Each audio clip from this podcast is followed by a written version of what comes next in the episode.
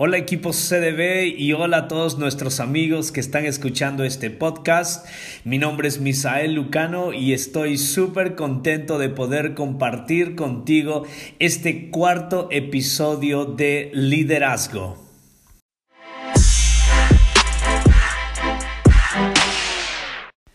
Este podcast tiene como propósito de que tú y yo podamos crecer como líderes y llegar a ser el tipo de líder que las personas aman seguir. Este cuarto episodio lo he titulado Luchando por el sueño. Realmente estoy muy emocionado de poder compartir con ustedes este cuarto episodio porque eh, creo que tiene un potencial enorme eh, para poder ayudarnos a ser mejores, mejores líderes. Miren, cuando Dios nos entrega un sueño, normalmente ese sueño está fuera de nuestro alcance nuestro potencial, nuestras habilidades, nuestras finanzas, nuestro tiempo, etcétera, etcétera, se ven tan cortos y tan pequeños en comparación a lo grande del sueño que Dios nos entrega. Eh, y bueno, es porque Dios es un Dios grande. Dios normalmente no le da a su gente sueños mediocres o pequeños para que puedan ellos cumplir. Entonces, ¿cuál es la respuesta que nosotros como líderes debemos de tener hacia este sueño que Dios nos entrega. Eh, y bueno, es el de desarrollar una mentalidad y un espíritu de lucha para poder alcanzar este sueño. Miren, está y es un patrón que se repite en toda la Biblia. Dios cuando entrega un sueño o eh, una visión a un hombre, a una mujer, ese hombre o esa mujer tiene la responsabilidad de desarrollar este espíritu espíritu de lucha y poder llegar hacia ese sueño y hacia esa visión. Bueno, si es que tú nos estás escuchando y no eres parte de nuestra iglesia Camino de Vida aquí en Santa Cruz, mi esposa y yo plantamos esta iglesia hace ocho años y hemos aprendido qué no hacer y también hemos aprendido qué hacer y seguramente vamos a seguir aprendiendo porque ese es nuestro corazón y creo que todo líder ese es un factor tan importante porque este, como diría el pastor Greg Rachel de Life Church en, los Estados Unidos, él dice, el momento que el líder deja de crecer es el momento que el líder, eh, perdón, el momento que el líder deja de aprender es el momento cuando el líder deja de liderar muy importante y muy bueno. Pero bueno, quiero desarrollar tres puntos bajo este tema luchando por el sueño. El primer punto tiene que ver bastante con nuestro liderazgo en el factor de las personas, de la gente. Eh, ¿A qué me refiero con esto? De que si es que tú y yo vamos a lograr el sueño que Dios nos ha entregado, tú y yo vamos a tener que formar un equipo. Y el punto número uno dice, trabajar en equipo cumple sueños. Este es uno de los puntos creo que más difíciles de aceptar para muchas personas. ¿Por qué? Porque ven el liderazgo como una posición.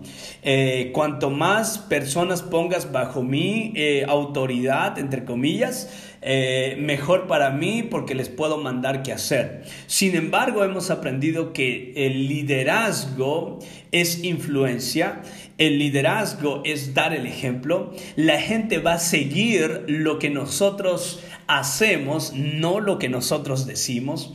Entonces, desarrollar una mentalidad de trabajo en equipo es tan importante. ¿Por qué? Porque trabajar, trabajar en equipo cumple sueños. Miren, no hay, el doctor John Maswell lo diría de esta forma, uno es un número tan pequeño para alcanzar un sueño.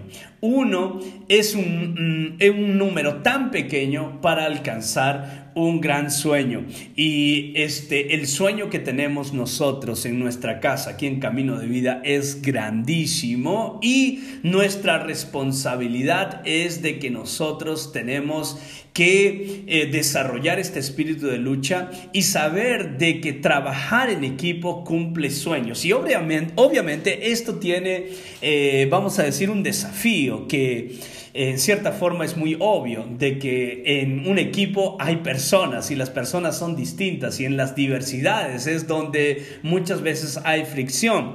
Pero si es que enfocamos a todos en una sola visión, eh, y que tal vez si es que no nos preocupamos en quién se lleva el crédito, hace bastante la diferencia.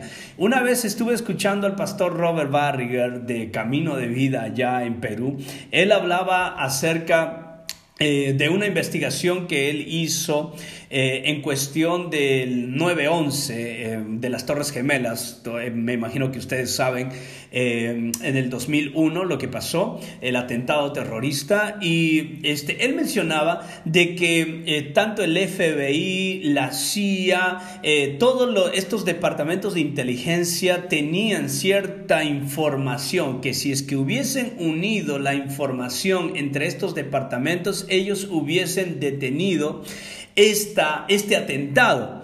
Entonces, miren eh, cómo es eh, eh, lo importante de trabajar en equipo. Es muy importante y entendemos muchas veces que es difícil, pero lograr eso, wow, es algo que definitivamente queremos lograr. ¿Y cómo lo vamos a lograr? Luchando, luchando para que podamos tener un equipo eh, porque solamente trabajar en equipo se pueden cumplir los sueños. Entonces, tenemos nosotros que abrazar este, este principio que es tan importante saberlo, especialmente si es que eres parte de nuestro equipo en camino de vida, parte de nuestro equipo, eh, o recién te estás sumando, si es que tú eres parte de un equipo, si es que se te ha dado una tarea, tu primera función y tu primera responsabilidad es el de formar un equipo. ¿Por qué? Porque si no, yo te doy más o menos en lo que he podido ver unos 6 a 7 semanas para que tú te canses y tú mismo digas, sabes qué, no puedo más con esto, gracias pastor por darme la oportunidad, o vas a encontrar alguna otra excusa o algo. Entonces, ¿qué es lo que he aprendido a través de estos años a decirle a las personas que toman una posición de liderazgo dentro de nuestra casa? Forma un equipo, forma un equipo. Con un equipo vamos a lograr alcanzar el sueño. Con un equipo tú vas a poder alcanzar y vas a poder lograr lo que se te ha alcanzado o lo que se te ha dado en tus manos para que tú logres dentro del área de liderazgo que tal vez estás liderando en este momento. Entonces, como líder, es tu responsabilidad el de poder vamos a decir, formar un equipo que te acompañe para lograr lo que se tiene que lograr, ya sea en tu iglesia, ya sea en tu compañía, donde sea que tú estés, el equipo cumple sueños. Número dos, solo los amigos pueden trabajar en equipo. Oh my God, esto es tan importante. ¿Por qué? Porque este, ahora cuando tú tienes a las personas allí que quieren trabajar contigo, la parte este, más importante tal vez es lograr de que esas personas se lleven bien, de que sean amigos. Y saben que vamos a llegar a un punto donde, o vas a llegar a un punto donde eh, tal vez vas a tener que decirle chao a algunas personas porque tal vez tienen una actitud tóxica eh, o simplemente no se adaptan a la que estás tú desarrollando dentro de tu equipo. Y está bien, es tu responsabilidad el de decirles a esas personas que tal vez eh, puedan servir en otras áreas dentro de la iglesia. Pero si no hay amistad en un equipo de trabajo es imposible trabajar. ¿Me entienden? Ahora, en estos años de ministerio, en estos ocho años de pastor principal, eh, saben que he tenido incluso líderes dentro de, nuestro equipo que no se han llevado bien. Y sabes que en, en cosa de semanas, eh, eh, esto lo aprendí de mi amigo Ezequiel de Casa Church allá en Miami. Él decía, ellos tienen algo que se llama el código de honor dentro de su, dentro de su liderazgo. Y él decía, si es que tú no eres mi amigo, eh, el código de honor que tenemos simplemente te va a expulsar en unas 3, 4 semanas, ya no vas a estar más en el equipo. ¿Por qué? Porque este código de honor, que es la amistad para ellos, simplemente hace de que tú no estés. Es por eso que a todos los que se suman a nuestro equipo, mi tarea primordial, una de las tareas primordiales que tengo es de, hey, seamos amigos, hey, comamos juntos, hey, envíame chistes, haz algo, hey, envíame versículos bíblicos, dime algo. ¿Por qué? Porque yo sé que solo los amigos pueden trabajar en equipo. Y sabe qué? Hace la diferencia de que usted y yo lo podamos entender muy bien esto. Y el tercer punto, el pecado de la familiaridad. Miren, una vez que uno ha formado un equipo, una vez que uno ha logrado que el equipo puedan ser amigos, este tercer punto es algo que nosotros tenemos que aprender y saben qué, yo lo he aprendido muy, muy bien eh, y lo veo bastante en muchas personas. Eh, que a través de estos años de ministerio tal vez he visto eh, que estas personas se han truncado en su, o se han, vamos a decir, se han saboteado en su propio liderazgo, no tan solamente en, en nuestra casa, en Camino de Vida, sino en distintos ministerios, porque no han sabido reconocer la línea de dónde comienza la función del otro. Eh, ¿Qué es lo que yo estoy queriendo decir aquí? Es de que hay personas que no saben medir con quién están hablando. Este es un punto muy, muy importante eh, y muy delicado. ¿Por qué? Porque este, como pastores queremos ser amigos de todos, pero no podemos ser amigos de todos. Incluso dentro del liderazgo se da este tipo de, dinámica. Pero, ¿saben qué? Eh, gracias a Dios que también a Jesús le pasó. ¿Entiendes? Jesús tenía a, los 500, después tenía a los 70, después tenía a los 12, después tenía a los 3 y después tenía al 1, a quien estaba más apegado, Juan en este caso, ¿no? Eh, lo mismo pasa en el liderazgo de la iglesia. Eh, y, una de las tareas que muchas veces yo he tenido que hacer en algunas ocasiones él, es el de ayudar a las personas eh, a que puedan reconocer esa línea. ¿Me entiende? Podemos ser amigos, pero este, siempre y cuando tú entiendas cuál o cuándo estoy siendo tu amigo y cuándo estoy siendo tu pastor o cuándo estoy siendo tu jefe. Me encanta esto. Esto lo escuché hace unos 3, 4 años de Brian Houston de Hilson, Australia, o de las iglesias Hilson, y él compartía acerca de que es responsabilidad del que sigue reconocer las líneas y saber con qué sombrero su jefe o su pastor le está hablando. Esto es muy importante. ¿Por qué? Porque los mejores líderes saben reconocer cuándo la línea de mi amistad con mi pastor o con mi jefe termina y dónde es que mi pastor me puede ministrar.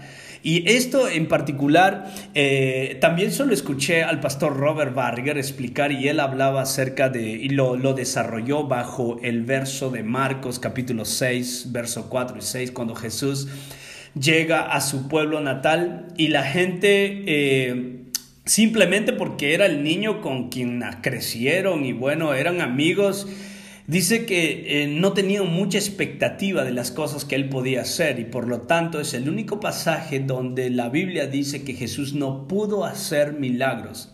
Entonces, e, e, esta parte es, es bien delicado, pero este, los mejores líderes eh, que yo he visto saben reconocer la línea de cuando mi pastor está siendo amigo, mi pastor está siendo mi jefe, mm, cuando, o sea, sabe reconocer el sombrero con el cual el líder le está hablando.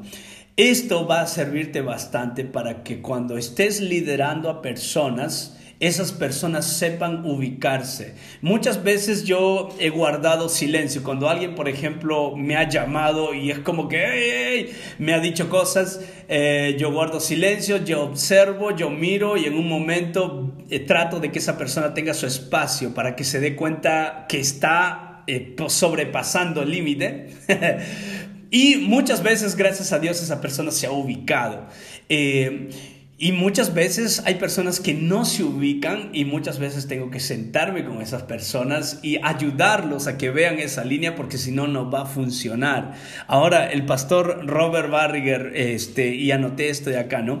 Dice, ¿no? Eh, eh, justamente él puso, ¿no? Esto, a veces no conviene a los pastores ser amigo de todos, especialmente cuando tiene que corregir a alguien uy, esto es muy importante, ¿no? Porque eh, ahora en mi posición como pastor, eh, me encanta ser, a mí me encanta disfrutar la amistad con los líderes que tenemos en casa.